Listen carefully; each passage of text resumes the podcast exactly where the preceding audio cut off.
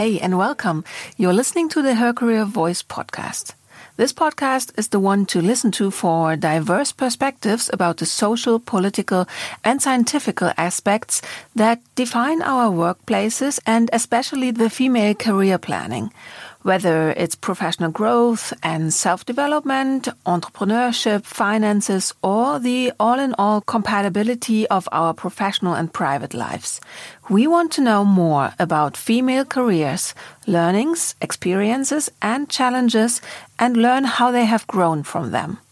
Sophie Lacoste is today's speaker. Her name is known through the fashion brand with a crocodile, founded by her grandfather Rene Lacoste. Sophie Lacoste was part of the management board of Lacoste SA from 2004 to 2014. However, the former family business went over to a new owner due to a family split.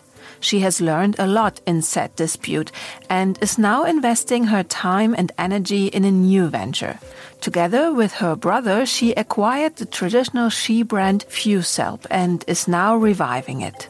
In her keynote speech, Joy at Work and Why We Should Fight for It, she will talk about how her experience has enabled her to promote joy in the daily work for herself and others, even in difficult times.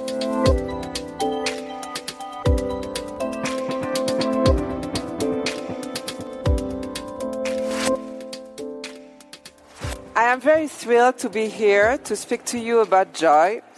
Uh, it is very nice to do something like that. And I can't even say that I'm really grateful because it has made me rethink all about it. And even though joy is very rooted as a goal in my everyday life, in my heart, really, I can feel that I, it's my experience of it and my comprehension of it is still evolving every day. And it is very important for me to be self conscious and to be very clear on how I build my life to be able to run it properly. So, joy. Especially with all that we've been through in the last 18 months, I came to say that for me, joy is certainly the most subversive value that one can have. It is indeed very subversive to put joy nowadays as the real skeleton of our life. And I think we need to be subversive to change that world. We need to be subversive and we need to be disruptive. Joy for me is not a must have. It is really the basis on which I build the life I chose to live, always in action. It is the basis of my identity the basis of what I fight for, how I want to define myself, how I want people to define me.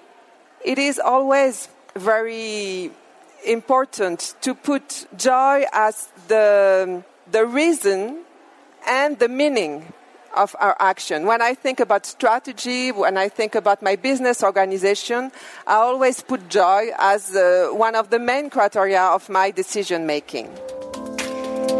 So, my name is Sophie Lacoste. I've bought with my brother eight years ago a company named Fusalp. Fusalp is a fashion uh, French uh, sports luxury brand which was created in 1952 in the French Alps. We will celebrate our 17th anniversary next year, and it will be a great moment to gather all our values to be able to project them to the future. So originally, Fusalp uh, was part of the creators of the ski wear as we know it now. But if we bought it, it's because we felt there was a much more global and uh, uh, wider potential. So we based our strategy on two things products and distribution. Distribution wise, we have now 50 boutiques all over the world, but not in Germany yet. But we have them in France, of course, in London, in uh, Switzerland, but also in Asia, with a great business going on in Korea and the starting one in China. On the products, we assign ourselves three constraints. First, our products need to be stylish. Of course, we speak about lines, silhouette. They have to be specific.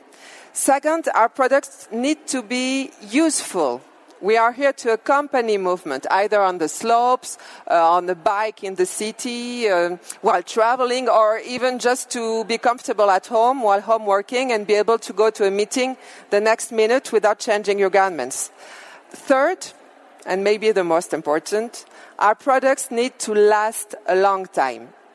And now I want to tell you a story about that. We have a group of young uh, uh, champions that we support in many fields ski, uh, ice skating, water skiing, that kind of things, and uh, very great talents. And we have one who is Norwegian. And once we went to Oslo uh, to see our boutiques and our partners. And we forgot to call Casper before. And when arriving in Oslo, we said, well, we really need to call him to, to have a coffee or something if he's available. And he was available, so he came to have a coffee with us, but he was quite ashamed because he didn't have the jacket that we gave him two weeks before and uh, that he was normally assigned to wear but he wore his favorite jacket. And that jacket was his grandfather's and it was a Fusalp jacket, a 30 years old Fusalp jacket that was his favorite and that he was wearing that day. And we found it fantastic to think that maybe, not maybe, surely we are doing clothing now that the grandchildren of our customers are going to wear. And that's really something we want to aim at, and we're working on that every day.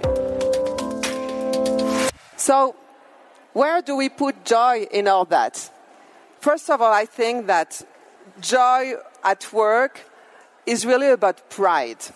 And pride of being part of a high quality and a beautiful project. The pride to make the right choices for oneself, but also for the community. To see the team really as a community. It is to enable the others to augment themselves while working. Joy is a collective experience. It is an inner, uh, very strong and secure feeling that we have, but that we absolutely need to share to be able to make it grow and stay. I like to say that one of my goals in life is to augment myself. I know it's a peculiar word, but we speak a lot about digitally augmented world, about digitally augmented human being. But I ask myself, can I be augmented not digitally by my personal experiences, by my personal feelings? Can I be augmented by the people I meet? Can I be augmented by arts? Because if life has a meaning at a time, um, I think it, it must be somewhere around that, being augmented, improve yourself to be able to help the others and the world. But it has to be planned. It has to be organized. You have to think it. It cannot happen like that out of the blue. I, I want to share with you some experiences that we're doing at Fusalp to be able to put that joy into practice, really to experiment it. First of all, there's a project that we've created on a philanthropic project, and we've created it collectively. We've put a group of volunteers together to be able to create, to think what our philanthropic uh, mission would be. They made a poll. They went to see all the employees to, to know what they would wish for, how they would think our uh, interaction with philanthropy could be. And they come out with a process which is that every year we have another group of volunteers leading the project. Any employee of the company can bring, uh, can apply for an association that works either on environmental topics, on fighting poverty, or supporting handicap. And um, so all the employees come with their associations. The group of volunteers study all the projects, get all the information, choose eight to 10 projects that come and give a speech towards all the employees, and every employee can vote for two associations, for their two favorite associations. At the end, we've supported four associations every year, so very uh, various, planting trees in the suburban areas, helping migrant population to make their way locally, studying uh, birds in in habitation in our mountains, many kind of projects. It's a quite new project that we've been leading for three years only, but I can already feel the link that has been created by it, and that speaking on that subjects make people really interactions on other ways, and so that it can be also very transversal in other company. And I think it's going to be even stronger now that we can gather much more easily, and so that uh, we're going to organize some much some interactions between the associations and our employees, like planting the trees ourselves, going to see the scientists, and placing the cameras in the mountains, coaching the migrant populations, and any kind of that. We have also a nice example of young uh, lady who is uh, whose father has had Alzheimer's disease for many years, and she has applied with a project uh, two years ago, uh, a project that was about bringing holidays to families when one person of them had the, the, the Alzheimer's disease, and it is very important for them to have happy moments even with the disease. And um, so she presented the subject. It was not agreed but she did it again then the year after and so she made all that journey to really convince on the project and the, and I'm sure that the, her relationship with her mates is very different now because she's really uh, took us on her really fight. Another way of doing it is also really replacing our environmental responsibility in the very heart of our activity. Uh, because most of the time now, of course, things are evolving maybe much uh, faster here in Germany, but in France, it's difficult for the companies to really take uh, into account all our environmental responsibility. It's, there's someone who is in charge of that, but everybody's doing their, doing their work without really thinking of it. But I really feel that we shall put this responsibility in the very heart of our day-to-day activity. And this is very important uh, for everyone to understand what they can do about it and how they can really uh, impact on our collective carbon footprint, for instance, on all, all these uh, environmental projects. We've just uh, ordered diagnostic of our impact, and so we're going to be able to measure our impact and to measure our improvements. And I think it is very joyful in front of all the anxiety that we all feel facing the situation to be able to do something about it and to do it personally but also collectively another very important thing is how to hire people. Of course, technical skills are very important. We all need powerful assets in our organizations to be able to work, but I'm sure that many things can be learned, but not the mindset. We really need to hire people that are able to understand our mindset, that are able to collaborate, and so that everyone is secure about how their personal work will be received and how the teamwork will be able to move on. And that's very important. There's also another point which uh, is very important for me. At the end of the year, if you ask yourself, what in all the difficulties I have been through this year, what really impacted badly my business? And if you ask yourself that question, you will see that you won't have so much to answer. And that you're really able, able to face the difficulties with a smile and to be confident in your abilities to face them, really, and to solve them.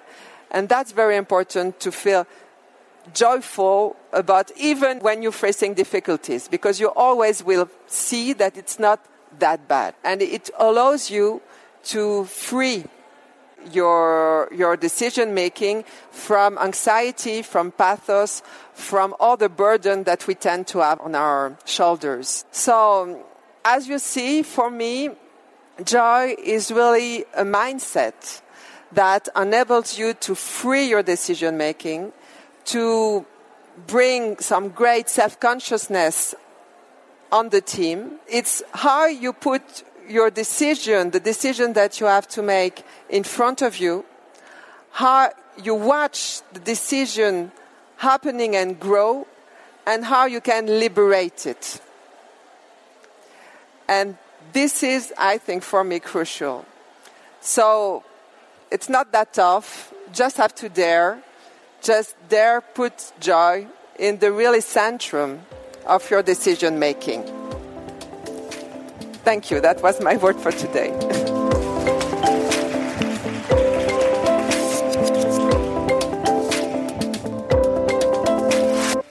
If you're interested in joining the conversation, become part of our Her Career community. Get together with thousands of female professionals in person at the leading and biggest career and networking event in Europe, Her Career Expo in Munich. Or start now by networking online at www.hercareer-lunchdates.com. We'd be delighted to connect you with inspiring women virtually or in real life. If you're looking for a new challenge, we might be able to help you with www.hercareer-jobmatch.com. And if you just want to leave us a message, feel free to do so via podcast at her-career.com. Subscribe to the Her Career Voice podcast on iTunes, Spotify, or wherever you get your podcasts and recommend us to your favorite colleagues.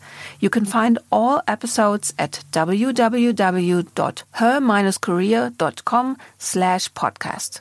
We are proud that you are part of the Her Career community and thank you for helping other women by lifting them.